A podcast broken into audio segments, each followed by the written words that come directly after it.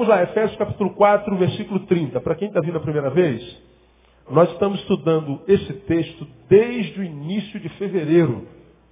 Primeira quarta-feira de fevereiro, se eu não me engano, dia 4, não tenho certeza.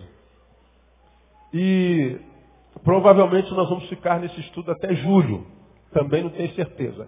A, a previsão é até a terceira quarta-feira de junho, mas eu estou atrasado porque a gente vai é, mastigando um pouquinho mais e a gente não deixa de, de, de, de, compartilhar conteúdo por causa de cronologia. O conteúdo é mais importante que a cronologia. E nós é, começamos essa série de estudo analisando 30 do capítulo 4 de Efésios, onde a palavra diz, não entristeçais ao Espírito Santo de Deus, no qual fostes selados para o dia da redenção. Então nós aprendemos que o Espírito Santo de Deus entristece. Ele se entristece. E nós falamos que entristecê-lo é pecado porque a ordem é não entristeçais. Acabou. E a gente sabe que o pecado faz divisão, dissensão entre nós e o nosso Deus, de forma que ele não nos ouça. Então quando é que a gente fala sozinho quando a gente está em pecado? É? Se eu é, é, é, guardar iniquidade no meu coração, diz a palavra, a, o Senhor não me ouvirá. Então, a, a entristecer ao Espírito Santo de Deus é pecado. E não é só isso. Se fosse só isso, estava bom, a gente se vira, não é? Mas qual é o problema? Quando a gente ama alguém, fazer esse alguém feliz, nossa vida depende disso. Porque quando a gente ama, a nossa vida só encontra felicidade ao fazer o ser amado feliz. Põe no lugar desse ser amado seu filho. Não tem como você ser feliz com seu filho infeliz. Não tem como você estar tá bem se seu filho está mal. Por quê? Porque você o ama. Não há esposa feliz cujo marido está desgraçado. E vice-versa, não há marido feliz cuja esposa esteja infeliz. A felicidade do marido depende da felicidade da esposa, porque só uma esposa feliz pode fazer um marido feliz. Só um marido feliz pode fazer uma esposa feliz. Um infeliz não pode produzir felicidade no coração de ninguém, porque é infeliz. E é infeliz exatamente porque já amou e não fez o outro feliz. Então, se eu quero ser feliz porque amo a Deus, minha felicidade depende de fazê-lo feliz. Eu comecei perguntando aos irmãos, quando Deus olha para você, o que, que Deus sente? Alegria ou tristeza? Quando Deus olha para você, ele chora ou sorri? Bom, isso é problema de cada um. Né? Todavia, mesmo quando a gente ouve uma palavra dessa, a gente é, pega aquilo que eu chamo de par espiritual e joga para o outro. Poxa, fulano tinha que estar tá aqui para ouvir isso, rapaz. Pastor está falando de entristecer a Deus, pastor, eu estou lembrando aqui de alguém que, puxa vida, tinha que estar tá aqui para ouvir essa palavra, mas o diabo é sujo, ele não está aqui. Pois é, ele não está aqui, portanto essa palavra não é para ele. Quem é que está aqui, diga. Diga, então essa palavra é para mim. Diga para o irmão que está do seu lado, é contigo mesmo, irmão, que Deus está falando. Não tenta fugir não, é contigo mesmo. É, negócio de par não existe no reino, não. Então, nós falamos lá em, lá em fevereiro.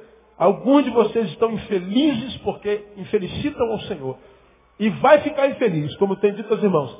Tem gente que nasce e morre sem viver. Passa pela vida e a vida não conhece. Aí tem que se tornar um ator gospel. Como é que está, irmão? Em vitória. Mentira. E aí, irmão, como é que está? Só vitória. Mentira. E aí, irmão, como é que está a vida? E reinando em vida. Qual vida? E a família? E uma bênção. A esposa olha para ele assim, diz, meu Deus do céu, de que, que você está falando? É verdade. E a saúde? Ih, mas estou como Sansão. É só se for careca, irmão, porque não é que a gente está vendo, não. E essa é a grande realidade. Ele vive essa dicotomia. Parece ser uma coisa, mas é outra, totalmente diferente. A gente vem de uma imagem mentirosa. Qual é o problema disso? Quando a gente vende uma imagem mentirosa, essa imagem é aceita pela sociedade, pela igreja, pela comunidade, pelos irmãos, amigos, nossa vida, o resto dela vai ser em função de alimentar essa mentira. Todas as nossas forças serão canalizadas para sustentar essa imagem mentirosa. Todo o nosso sacrifício, todo o nosso trabalho, todo, tudo vai ser em função dessa mentira. Porque essa mentira nos trouxe alguns ônus positivo. Pessoas gostam de mim por causa dessa imagem. Pessoas me respeitam por causa dessa imagem. Então eu não posso desfazer essa imagem, porque senão vão descobrir o que eu sou. Aí você vive uma mentira. Quem é o pai da mentira? Pois é, quando a gente vive uma mentira, nós mexemos na nossa certidão de nascimento. Trocamos o nome do pai. Mexe com a nossa filiação. Gosta é sério, né, irmão? Então entristecer o Espírito Santo é complicado.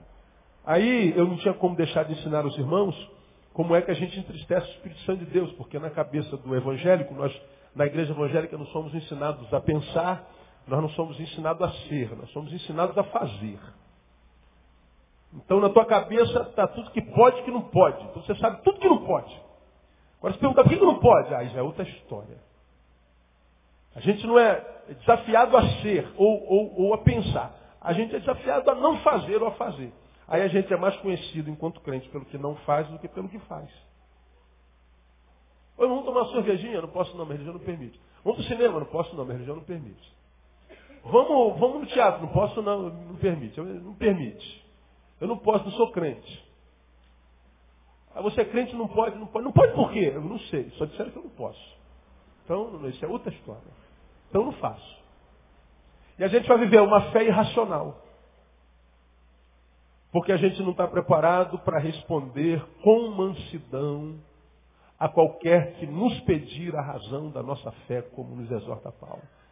Que cada um de vós esteja preparado para responder com mansidão, ou seja, sem dar murro no púlpito, sem gritar, não, com conteúdo a qualquer um que vos pedir a razão da vossa fé. Por que, que você crê no que crê? Por que, que você não faz o que não faz? Por que, que você faz o que faz? Justifique. Ah, isso só é possível quando nós temos uma fé reflexiva. Quando a gente usa o que Deus deu a nós e não deu a ninguém mais na criação. E aí, nessa, nessa, nessa sociologia evangélica, que a gente não é dado à reflexão, a gente vai só é, repetindo. E a gente acha que tudo que entristece a Deus está voltado para a carne. Está sempre voltado para o comportamento. Está voltado para a indumentária. Então, se eu não usei o paletó, Deus entristece. Se eu não botei a gravata, Deus entristece. Se eu, se eu adulterei, está sempre no comportamento, na indumentária. Aí nós mostramos aos irmãos que as coisas a respeito das quais Paulo fala que entristece o Senhor, tem pouco a ver com comportamento, porque o comportamento é o fruto. E não adianta combater o fruto se a árvore é ruim. Aprendemos que pecado é um estado mal da alma. Quando eu assassino alguém, o assassinato não é o pecado em si. O assassinato é o fruto do pecado. Porque o pecado que gerou o assassinato foi a ira. Foi a incapacidade de perdoar. O pecado é gerado dentro, na subjetividade. No pecado não se pega. Ele é abstrato. Ele é um estado. Quando eu adultero, o adultério não é o pecado, é o fruto. O pecado foi constituído dentro de mim. Que é a lascívia. Então, nós achamos que o que entristece a Deus é o comportamento, é o fruto. Não, é, é buraco é mais embaixo. Aí nós aprendemos que o que entristece a Deus, 17. Portanto, digo isso, testifico no Senhor, para que não mais andeis como andam os gentios na vaidade da sua mente. O que, que entristece o Senhor? Vaidade da mente. A palavra aí é futilidade de, de, de pensamento. Mente fútil. Bom, Deus te deu tantos neurônios, capacidades para pensar, criar, ser útil. O que, você tem feito com a tua sabedoria? Está envolvido em que projeto grande? No que grande bom você tem estado envolvido? Ah, pastor, não estou envolvido em nada, eu sou vagabundo de Deus. Aí Deus fala, meu não. Se é vagabundo, não é meu. Os meus filhos estão envolvidos em projetos grandes. Os meus filhos pensam, os meus filhos raciocinam. Não tem uma mente fútil, não conversa só besteira, só idiotice, só coisa pequena. Não está preocupado só em quantos centímetros tem a da irmã, se carrega brinco na orelha, ou se raspa a cabeça, ou se bota rastafário. Não, meus filhos pensam grandes. Meu filho, ao invés de ficar discutindo quem usa brinco, quem usa, está olhando para o pobre que está morrendo de fome. Meus filhos, ao invés de estar arrumando os crentes nos céus, os crentes estão tudo salvos. E a gente está aqui pedindo para um crente não brigar com o outro. Não, os crentes de verdade estão preocupados em não permitir que ninguém mais vá para o inferno.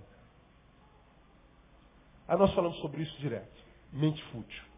Nós aprendemos que o que entristece o Senhor também, além de vaidade na mente, é a ignorância. Versículo 18, entenebrecidos no entendimento, separados da vida de Deus pela ignorância.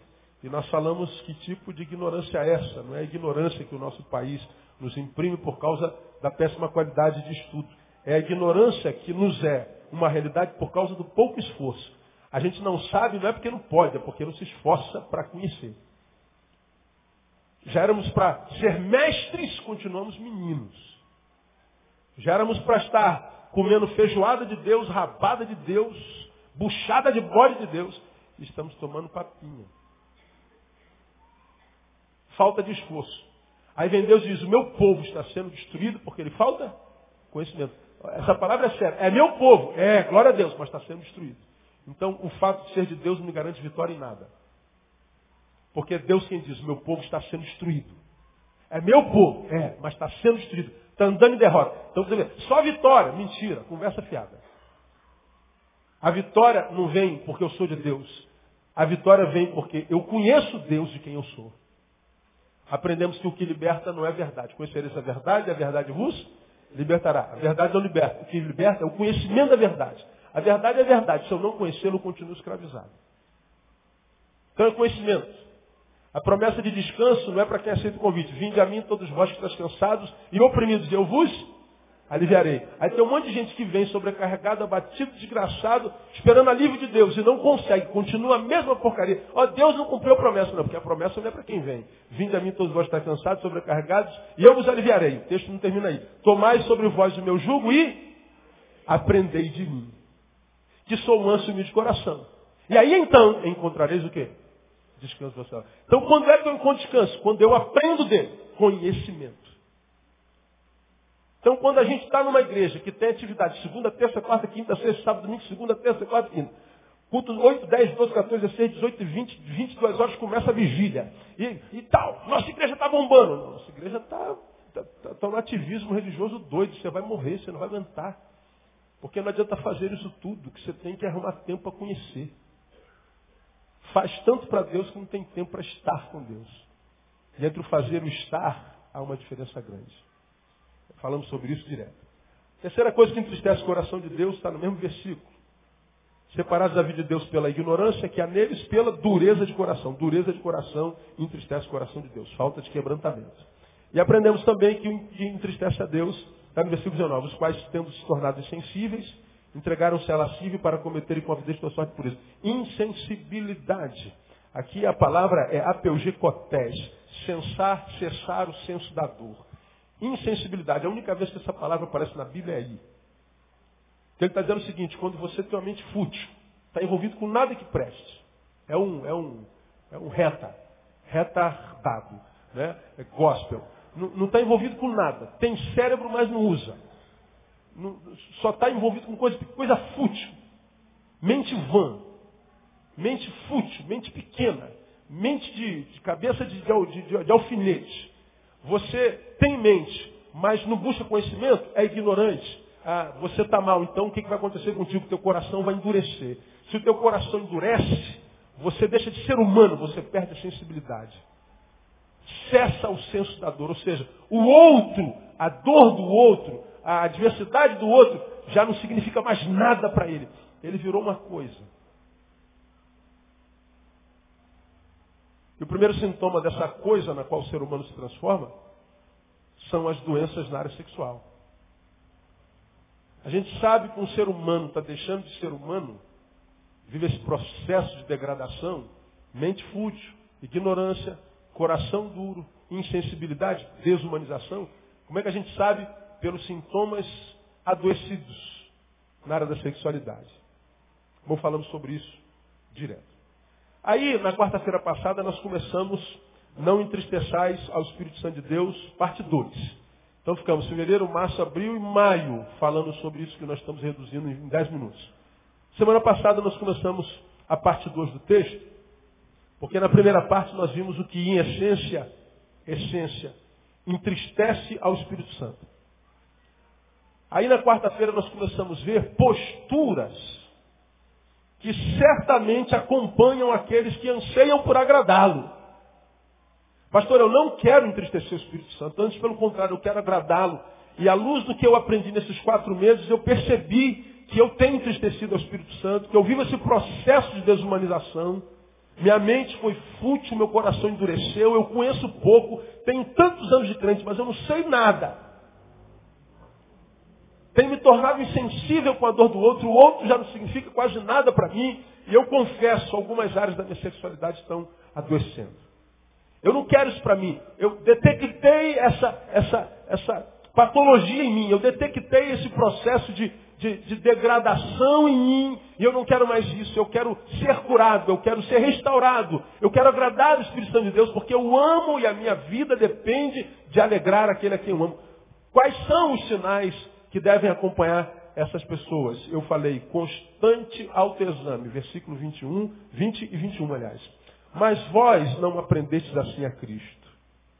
Se é que o ouvistes e nele fostes instruídos, conforme é a verdade em Jesus. Paulo está dizendo, vocês não aprenderam esse negócio, ser fútil, ser ignorante, ter um coração duro e se tornar desumano. Isso não foi o que foi ensinado a vocês. Aí ele vem com a condicional. Se é que vocês ouviram a ele, se é que de fato vocês foram instruídos conforme a verdade em Jesus. Então o que, que Paulo está apelando? Paulo está apelando uma autoanálise, a um autoexame. E nós aprendemos na semana passada que autoexame é o olhar voltado para dentro. E a maioria de nós tem o olhar voltado para fora. A gente sabe tudo sobre a vida do irmão. Você chega na igreja com a sandalinha nova, tem sempre um sandália nova, irmã. Glória a Deus. Olha, dá isso, o sangue de Cristo. A prosperidade está passando lá mesmo. Poxa, ó irmão, tênis novo, olha, da Nike, ó, tênis desse está 650 reais, parabéns. Como é que o miserável sabe que você está com tênis novo? O camarada está de butuca em você. Tu chega com um brinquinho novo. Nossa, amiga, que brinco lindo. Pô, a mulher tem cabelo desse tamanho, tá por orelha tudo, mas se tu botar o brinquinho, ela acha o brinquinho novo lá. A gente sabe tudo sobre a vida do outro, olhar voltado para fora. Esse texto fala que quem quer viver uma vida que vale a pena tem que mudar o olhar. Ao invés de olhar para a vida do outro, olha para si. Pega o teu olho e vira para dentro. E toma conta da sua vida. Foi o que nós falamos ontem. E nós falamos sobre o que a Bíblia fala sobre o olhar. Nós lemos um texto na Bíblia, que vem de Lucas, capítulo 11, que diz que se os teus olhos forem bons, quem se lembra? Todo o teu corpo será iluminado, terá luz. E teus, se teus olhos forem maus, todo o teu corpo terá trevas. Então veja, se os meus olhos, se a minha capacidade de olhar, de percepção, for boa, os olhos são a janela da alma e do corpo, os meus olhos são bons. Olho para fora com misericórdia. E eu só olho para fora com misericórdia quando eu olho para dentro. Porque quem se enxerga, vocês têm aprendido isso aqui, a única coisa que pode dizer é ai de mim, como fez Isaías. Isaías, quando entrou na luz de Cristo, ele se enxergou e disse, ai de mim. Eu sou um homem de impuro lábios e mais, habito no meio de um povo de lábios impuros. Quem se enxerga não bate no peito. Sabe com quem você está falando? Estou falando com um cego que não se enxerga. Porque para estar tá jogando esse negócio na minha cara, não se enxerga. E quem se enxerga diz, ai de mim. Quem se enxerga e diz, ai de mim, sabe que só está de pé pela graça de Deus. Se não fosse as misericórdias do Senhor, nós já teríamos sido consumido. Portanto, eu só estou de pé pela graça. Se eu estou de pé pela graça e pela misericórdia, quando eu olho para o próximo, eu tenho que olhar com a mesma misericórdia. Então, olhar para fora, graciosamente, só é possível quem olha para dentro, primeiramente. Agora, quando eu olho para dentro, autoexame, meu corpo, minha vida é toda iluminada. De modo que eu viro uma luz ambulante. por onde eu vou passando, eu posso estar passando no vale da sombra da morte, numa estrada sem luz, mas o meu corpo é iluminado. Eu sou a luz. Eu vou passando, tudo ao meu redor está iluminado. Deus, com a sua luz em mim, vai iluminando tudo. De modo que dificilmente eu caio num buraco, eu tropeço, eu me machuco. Eu não preciso reduzir a minha velocidade, porque meu caminho está iluminado pela luz de quem? De Deus em mim. E por que, que a luz está em mim iluminando os meus passos? Por causa dos meus olhos. Agora, se os meus olhos são maus, todo o meu corpo é trevoso. Eu posso entrar numa estrada iluminada, mas eu sou treva. A luz não alcança em mim. É como é, diria Hebreus capítulo 13, se eu não me engano, que diz que, que a gente tem que ter cuidado com toda a raiz de amargura, ah, porque ela nos priva da graça de Deus. Ah, o princípio é quase o mesmo aqui. Eu ilustrei naquele sermão que eu preguei sobre a, a amargura nos priva da graça de Deus. Eu ilustrei que a graça de Deus é a chuva que está caindo. E a amargura é o guarda-chuva. A graça é a chuva. A Bíblia diz que a amargura me priva da graça. O que, é a amargura? É o guarda-chuva. A chuva continua caindo, molha tudo que está ao meu redor, só não cai aonde? Em mim. Quando os teus olhos são maus, teu corpo está em trevas. Mesmo que a luz de Cristo esteja iluminando o lugar, sobre você há um céu de bronze que não permite que a luz de Deus chegue até você. Aí você começa a perguntar, meu Deus, cara, eu estou debaixo de urucubaca, não é possível, cara. Me mira e me erra, Zá. Me mira e me erra, diabo. Não é possível que tudo dê errado. Projetos que estão. Cara, não tem como dar errado, não tem jeito de dar errado contigo. Não flui, não acontece em área nenhuma. Em, em, nada em que você põe a mão dá certo. Nada do que você faz, ninguém com quem você se relaciona presta. Do interior não flui rio de água viva de jeito nenhum, é no máximo uma cisterna de água parada. O cara não faz uma análise. Deus está falando, olha, quer viver uma vida que vale a pena? Começa a fazer uma revisão da tua forma de ver a vida. Cuida do teu olhar. Estava no avião essa semana e um, um, avião pequeno da Trip, dois lugares de cada lado, não três como 767. Aí um casal fez o check-in por último, aí não teve lugar para botar os dois juntos. Mas como todo mundo sabe, quando a gente está em casal, se botou separado, a gente senta mesmo um no outro. Do lado do outro. Aí quando o outro passageiro chegar, pô, será que o senhor pode trocar de lugar com ela? E senta lá a gente ficar junto. Ah, não. Quase eu nunca vi ninguém barrar. Aí essa semana, é, o casalzinho sentado junto e tal, aí a, a dona chega, toda, toda madame, cara de rica, geralmente tem cara de rico é pobre. Porque o rico mesmo, ele não, não, não gosta de aparecer. Né? Aí ela toda, toda o, o, o, comissária, eu quero sentar nessa cadeira, essa cadeira é minha e tem um cidadão sentado aqui. Ele nem, ela nem, pô, cidadão, esse, esse lugar acho que é meu, só pode. Ó, tem um cidadão sentado aqui. Eu estou atrás da coisa. Falei, meu Deus, olha que mulher nojenta. Nem, nem, nem perguntou nada do cara. De repente ela estava errada, né? Eu estou quieto nos meus pensamentos, meus pecados subjetivos. Né? Aí a comissária veio, aí ele falou, posso ver se eu. Não, não, realmente eu não sou daqui, eu sou de lá. Pô, será que não dá para a senhora é, trocar de lugar comigo? Não, senhor, eu quero sentar aqui. Aí a comissária, não, mas a senhora pode sentar aqui, também a janela. Eu quero sentar aqui. Aí o cara, o cara falou, não, não, não, tudo bem, eu saio. Ele saiu. Aí eu falei, meu Deus do céu, eu vou me meter, cara, eu não devo meter, não se mete no briga na tua. Aí eu falei pro cara assim do lado, pô, brother, Vamos ceder lugar para o casal aí? Pô, agora, cara. Aí levantamos os dois, falou, cara, senta aqui vocês dois. E ele vai sentar lá, eu sento aqui do lado da mulher.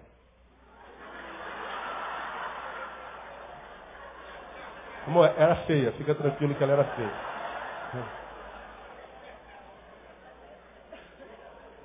Aí o casal, pô, muito obrigado, muito obrigado, não, tá tudo bem. Eu falei assim, me dá batatinha, quando chegar, assim, me dá batatinha, tá tudo certinho. Aí, não, tá legal, tá tranquilo. Aí eu sentei do lado da mulher. Claro que ela ficou sem graça, que todo mundo se mobilizou pela solidariedade e ela foi aquela eh, abençoada que vocês estão ouvindo.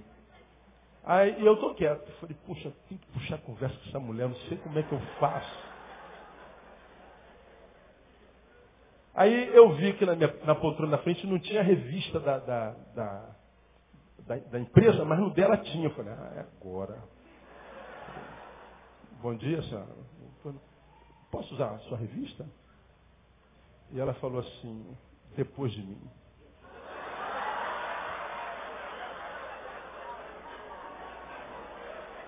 Eu quase chamei a comissária e falei, me tira daqui, tira daqui. Eu vou matar essa mulher, não é possível. Essa não estava sozinha, não. É, quase que eu falei, põe a mão para trás, diz teu nome, que você sai que esse corpo não te pertence. Não, ela estava muito ruim. Ela estava ruim demais. Aí eu falei, não, não tem problema. A senhora vai ler agora? Não. Aí eu entrei, a senhora não está bem, na verdade. Não interessa o senhor. Eu falei, cara, tá ruim de eu entrar nesse negócio. Dessa vez eu vou ser humilhado, Senhor, não vai dar certo não. Eu já estou querendo pegar no pescoço dela, já estou quase cedendo. Aí eu falei com ela assim, engraçado. Tudo que a gente semeia, a gente colhe. E ela me olhou, não lhe perguntei nada. falei, gente, como é que vai ser isso? Eu falei, eu vou ficar quieto. Fiquei quieto, falei, vou dormir. Aí eu vou dormir. Chegou o lanche, ela queria ir no banheiro. Com licença? Não.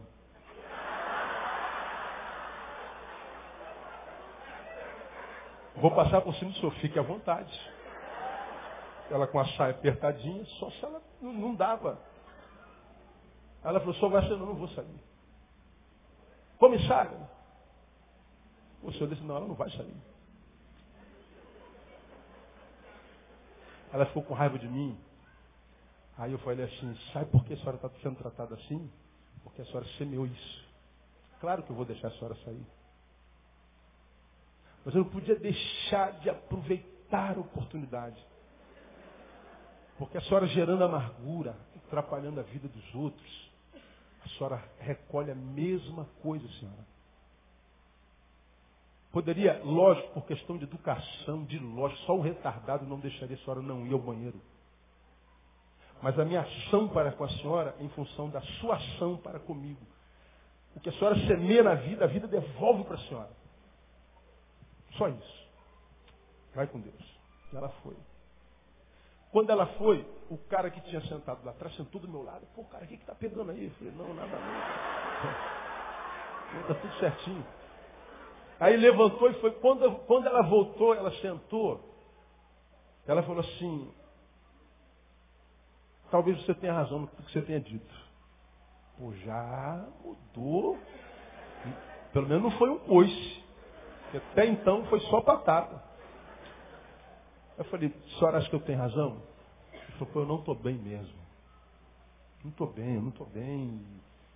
Não estou com paciência, não, não quero ver ninguém. O senhor faz o quê? Eu falei, no final da viagem a senhora vai descobrir. Fomos conversando, viemos conversando. De Goiânia até o Rio de Janeiro. Chegamos no Rio de Janeiro, a, a, avião pousa, a gente abre coisa, eu pego a mala dela, entrega ela, que Deus a abençoe. E lhe dê a graça de viver dias ensolarados de novo. Sou o pastor Neil Barreto. Ah, o senhor é pastor. Eu. Pastor, Deus abençoe a senhora. Ela sorriu. Muito obrigado pela sua atenção. Por que que conta essa experiência? Quando os nossos olhos são bons, nós vamos ver como Deus vê. Como é que Deus vê?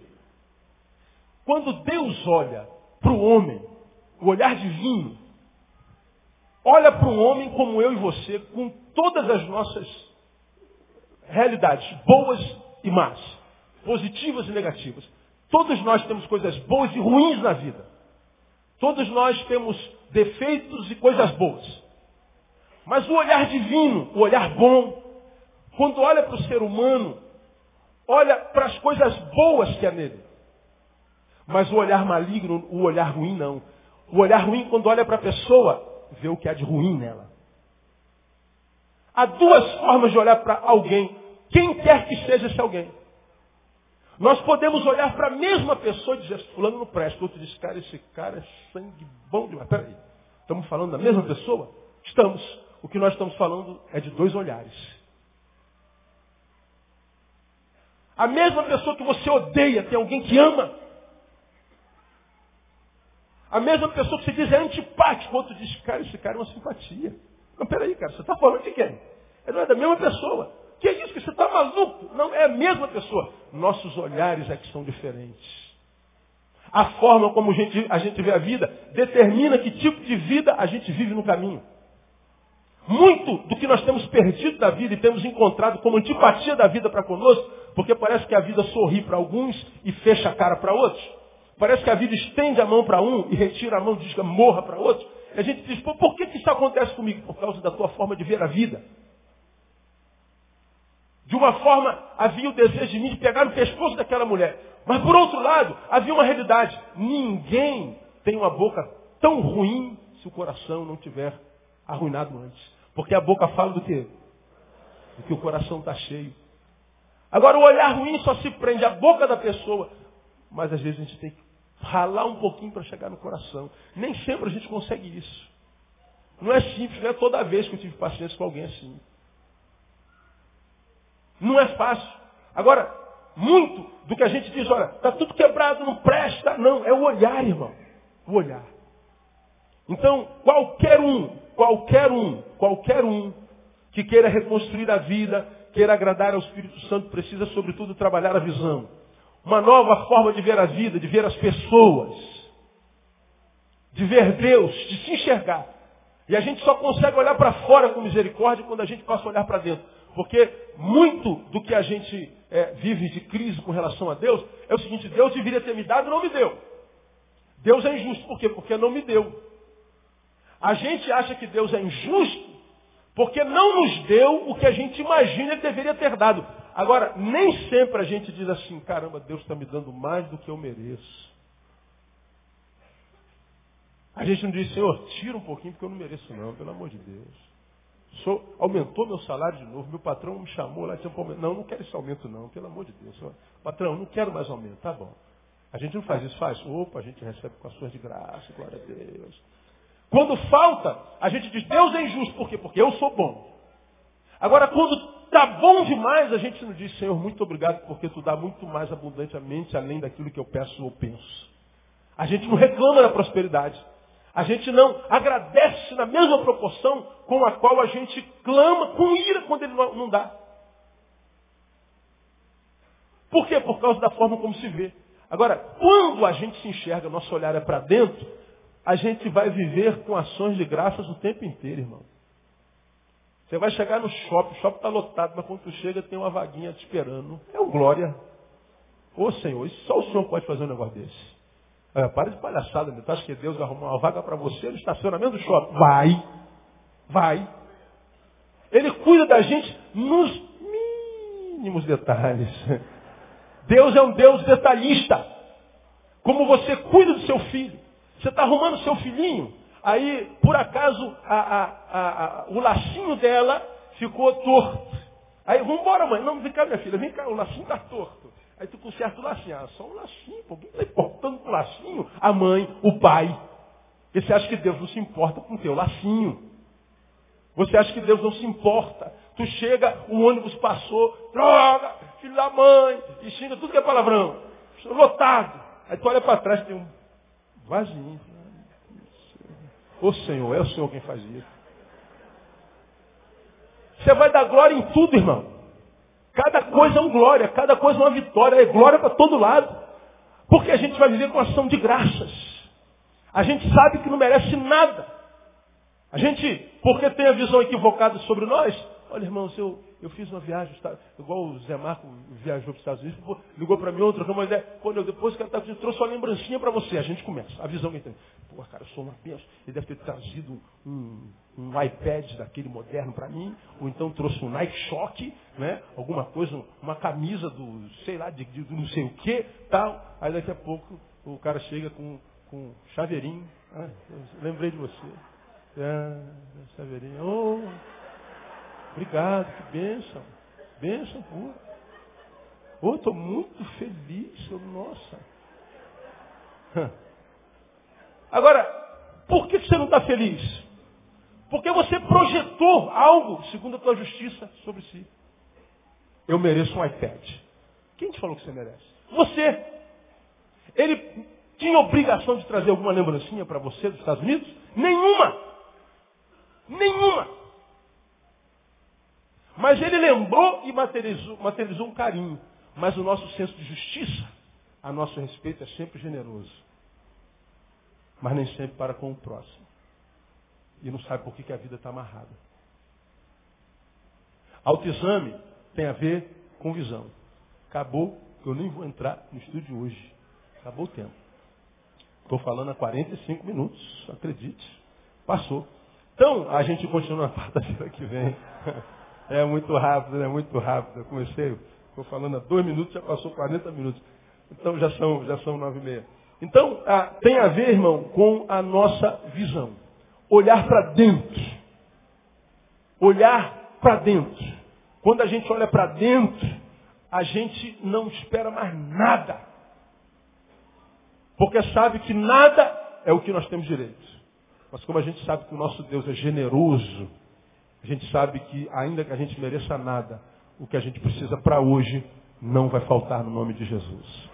Aí mesmo que não venha o Nike Shock, vai vir uma conga. O pessoal da minha geração sabe o que é conga, né? Sabe o que é bamba. O famoso que chute. Caraca, amarrava na canela, lembra? Pô, moleque, moleque ia para a escola olhando pro pé, tirando uma onda com aquele cadastro na canela. E dava era glória a Deus, só tinha isso, meu irmão. Tinha isso. Agora tu dá um tênis pro teu filho, é Nike? Não, então nem quer nem ver, pai. É Olímpicos, filho? Não, quer nem ver. É o senso de justiça que está adoecido. O problema da sociedade é a visão. O outro não é mais nada, então tiro do outro. E eu tenho direito a isso porque o outro não é nada. Pois é, essa é a justiça humana. Agora, meu irmão, como Deus não manda a sua palavra para ninguém, a sua palavra diz que a sua palavra nunca volta vazia. Ele sabe, ele sabia que viria nessa noite homens e mulheres cuja vida estava lhes virando as costas. Acredito que aqui entre nós nessa noite, ou lá no site, em qualquer parte do planeta, Existam pessoas que jogam a vida com a camisa da seleção brasileira. Mas parece que Deus está com a camisa da Argentina. Não é possível. Deus é, Deus é inimigo.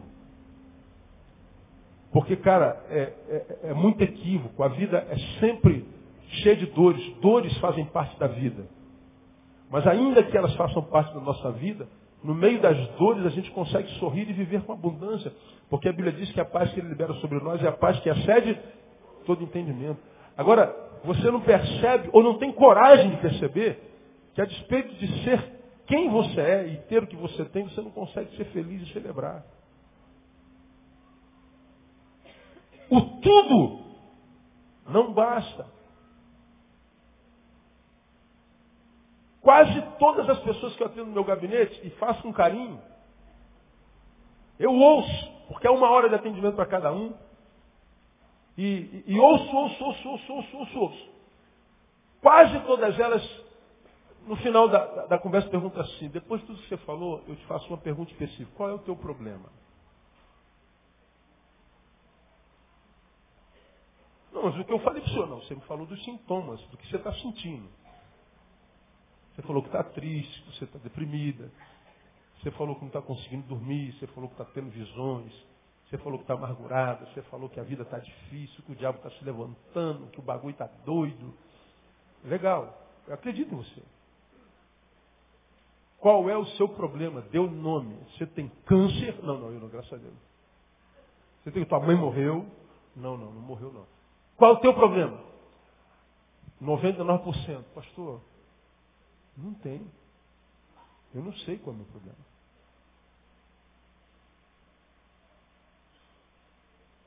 Pergunte para si, qual é o teu problema? Alguns têm, meu marido foi embora, minha mulher foi embora, meu filho está na droga. E, é, há um problema específico. Mas isso é um em cada dez.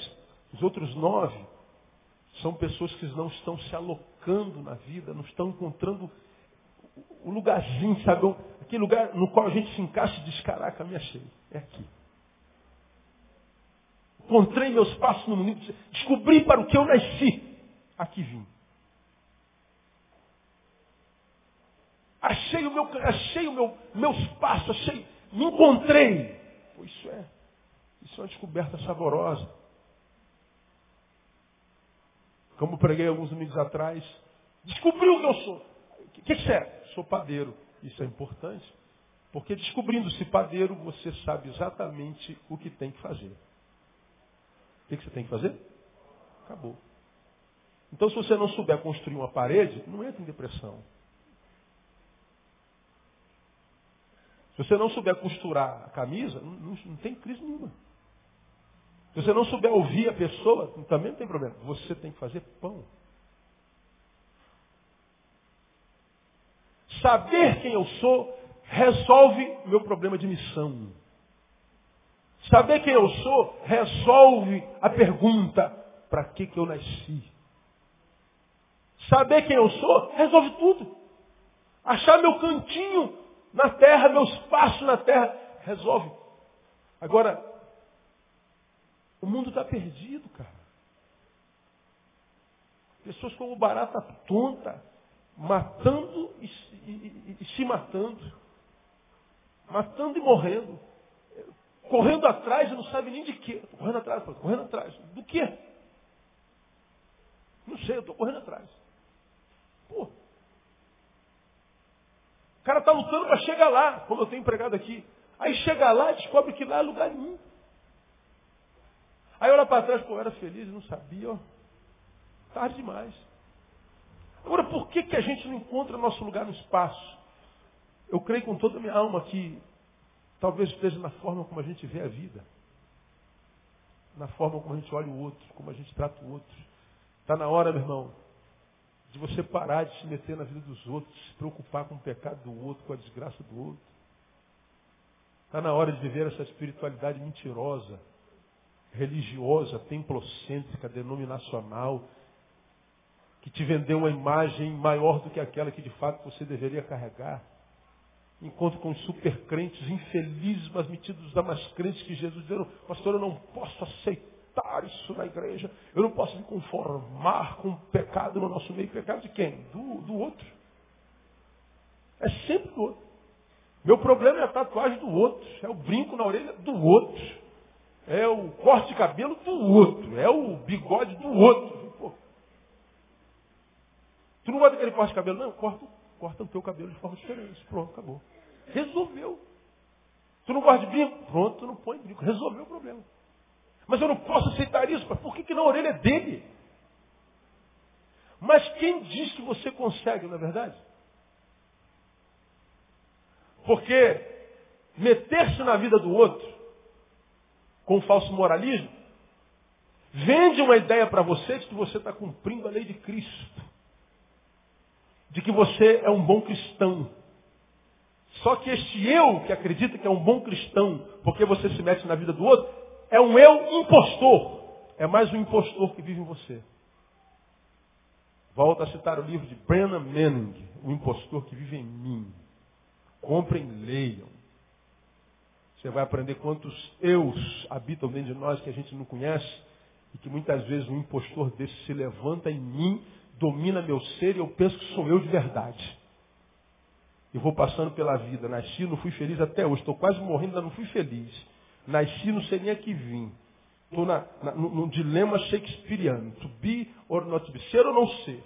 Eu quero ser. Ser o quê? Não sabe. Por que não? Talvez por causa da forma como a qual você vê o mundo, com a qual você vê o outro. Lembra, se você não tem como abençoar o outro, não faça nada, mas nunca amaldiçoe. Se você não pode falar bem dele, cala a boca, não fale mal. Se você não conhece o assunto, não opine. Porque senão você vai falar do que acha. Quem acha alguma coisa está dizendo, eu não sei. Se não sabe, cala a boca. Mas não, a gente vai se metendo em tudo na vida de todos. A gente vai invadindo propriedade alheia, propriedade para a qual nós não fomos convidados. E a gente acha que a gente passa pela vida só estragando os outros, não. O estrago que você gera no outro reverbera na tua própria vida. Agora, quando você olhar para dentro, se enxergar, fala assim, pô pastor, eu estou combatendo muito isso lá, na verdade é porque quando eu vejo aquilo, eu sou tocado dentro de mim, aquilo me lembra da minha fraqueza. Quando você vê um cara muito austerão, muito castrador, eu não posso, só de gente está escondendo alguma coisa. Porque quem está livre, está livre até do pecado do outro. Olha, eu discordo de você, eu acho que você vai quebrar a cara fazendo isso, mas a vida é sua. Você vai e dorme. Mas não, o cara está lá no erro dele, você fica aqui, eu não posso aceitar aquilo, eu não posso, mas eu posso. Por que, que não? O que você tem a ver com a vida dele? O problema não é ele, o problema é teu, teus olhos, são teus olhos. Se os teus olhos forem bons, todo o teu corpo, toda a tua vida terá luz. Mas se a tua vida não tem luz, pelo contrário, é porque os teus olhos são maus. Aqui eu libero uma palavra terminando para você que é velho e é crente há 40 anos. E se gaba de ser crente há 40 anos. Que foi fundador da igreja, agora é afundador da igreja. Que não deixa o jovem ser jovem, que não deixa o adolescente ser adolescente, que não deixa o pastor ser pastor. Você está sempre castrando todo mundo. Porque no meu tempo, teu tempo passou. Já contei isso aqui na nossa igreja, quando nossa igreja começou a tentar se transformar numa igreja para esse século, eu não conseguia, porque o choque de gerações era horrível. Era o jovem querendo matar o velho e o velho querendo matar o jovem. Vamos cantar o hino do cantor cristão. Aí cantava o hino 381. Aí os velhos riam. Aí vinha Marta. Lá. Cheia da vida as vacas procelosas são Sei com desalento julga tu. O velho ficava E o jovem ficava sentado só de raiva. Isso é música de velho. Agora o momento do louvor, vamos cantar. Ao rei dos reis consagro. Aí os velhos ficavam sentados e os jovens, tudo o que sofre. Meu Deus, essa igreja está dividida. Aí as igrejas que se acham mais modernas fazem um culto contemporâneo e um culto de velho. Que é para agradar todos os gostos, ou seja, isso é política. É o político e é assim. Eu reuni os velhos da minha igreja. Estão todos aí. Irmão, quantos crente tem? 40. Seu neto está onde? Quantos de vocês têm netos na igreja? Ninguém tinha. Cadê seus filhos jovens? Todo mundo. Ah, o diabo é sujo. É, o diabo é sujo. Mas a gente é burro. Mas por que, pastor, que nós somos burros? Nós somos burros porque nós estamos sendo uma igreja para velho. Uma igreja geriátrica. Vamos ser uma igreja na qual o seu neto se sinta bem. Porque a senhora já foi adolescente, teve seu tempo. Vocês já foram jovens, tiveram seu tempo. Agora dá a oportunidade de seu neto quando eu falei de netinho, a coisa funcionou. Começou a acontecer. Porque o problema não está na música nem na coisa, está nos olhos. Na forma como eu vejo, na forma como eu discerno. O problema dos evangélicos não é cultura contra cultura, não é denominacionalismo, tradicionalismo, é a forma como eu vejo. De modo que se os teus olhos forem maus, tudo na tua vida vai ser impuro. Tudo é impuro para os impuros, tudo puro para os puros. Terminei. Deus está falando para você nessa noite. Eu quero que você viva uma vida que vale a pena ser vivida. Eu vim para que você tenha vida e vida com abundância. Mas está dizendo também, você só não tem porque os teus olhos não são bons. Olhe um pouquinho mais para dentro. Para que, quem sabe, você consiga olhar para a vida, para o próximo, com um pouquinho mais de misericórdia. Você vai ver que vai acontecer no nome de Jesus. Quem recebe, aplaude ele bem forte. Vamos embora para casa.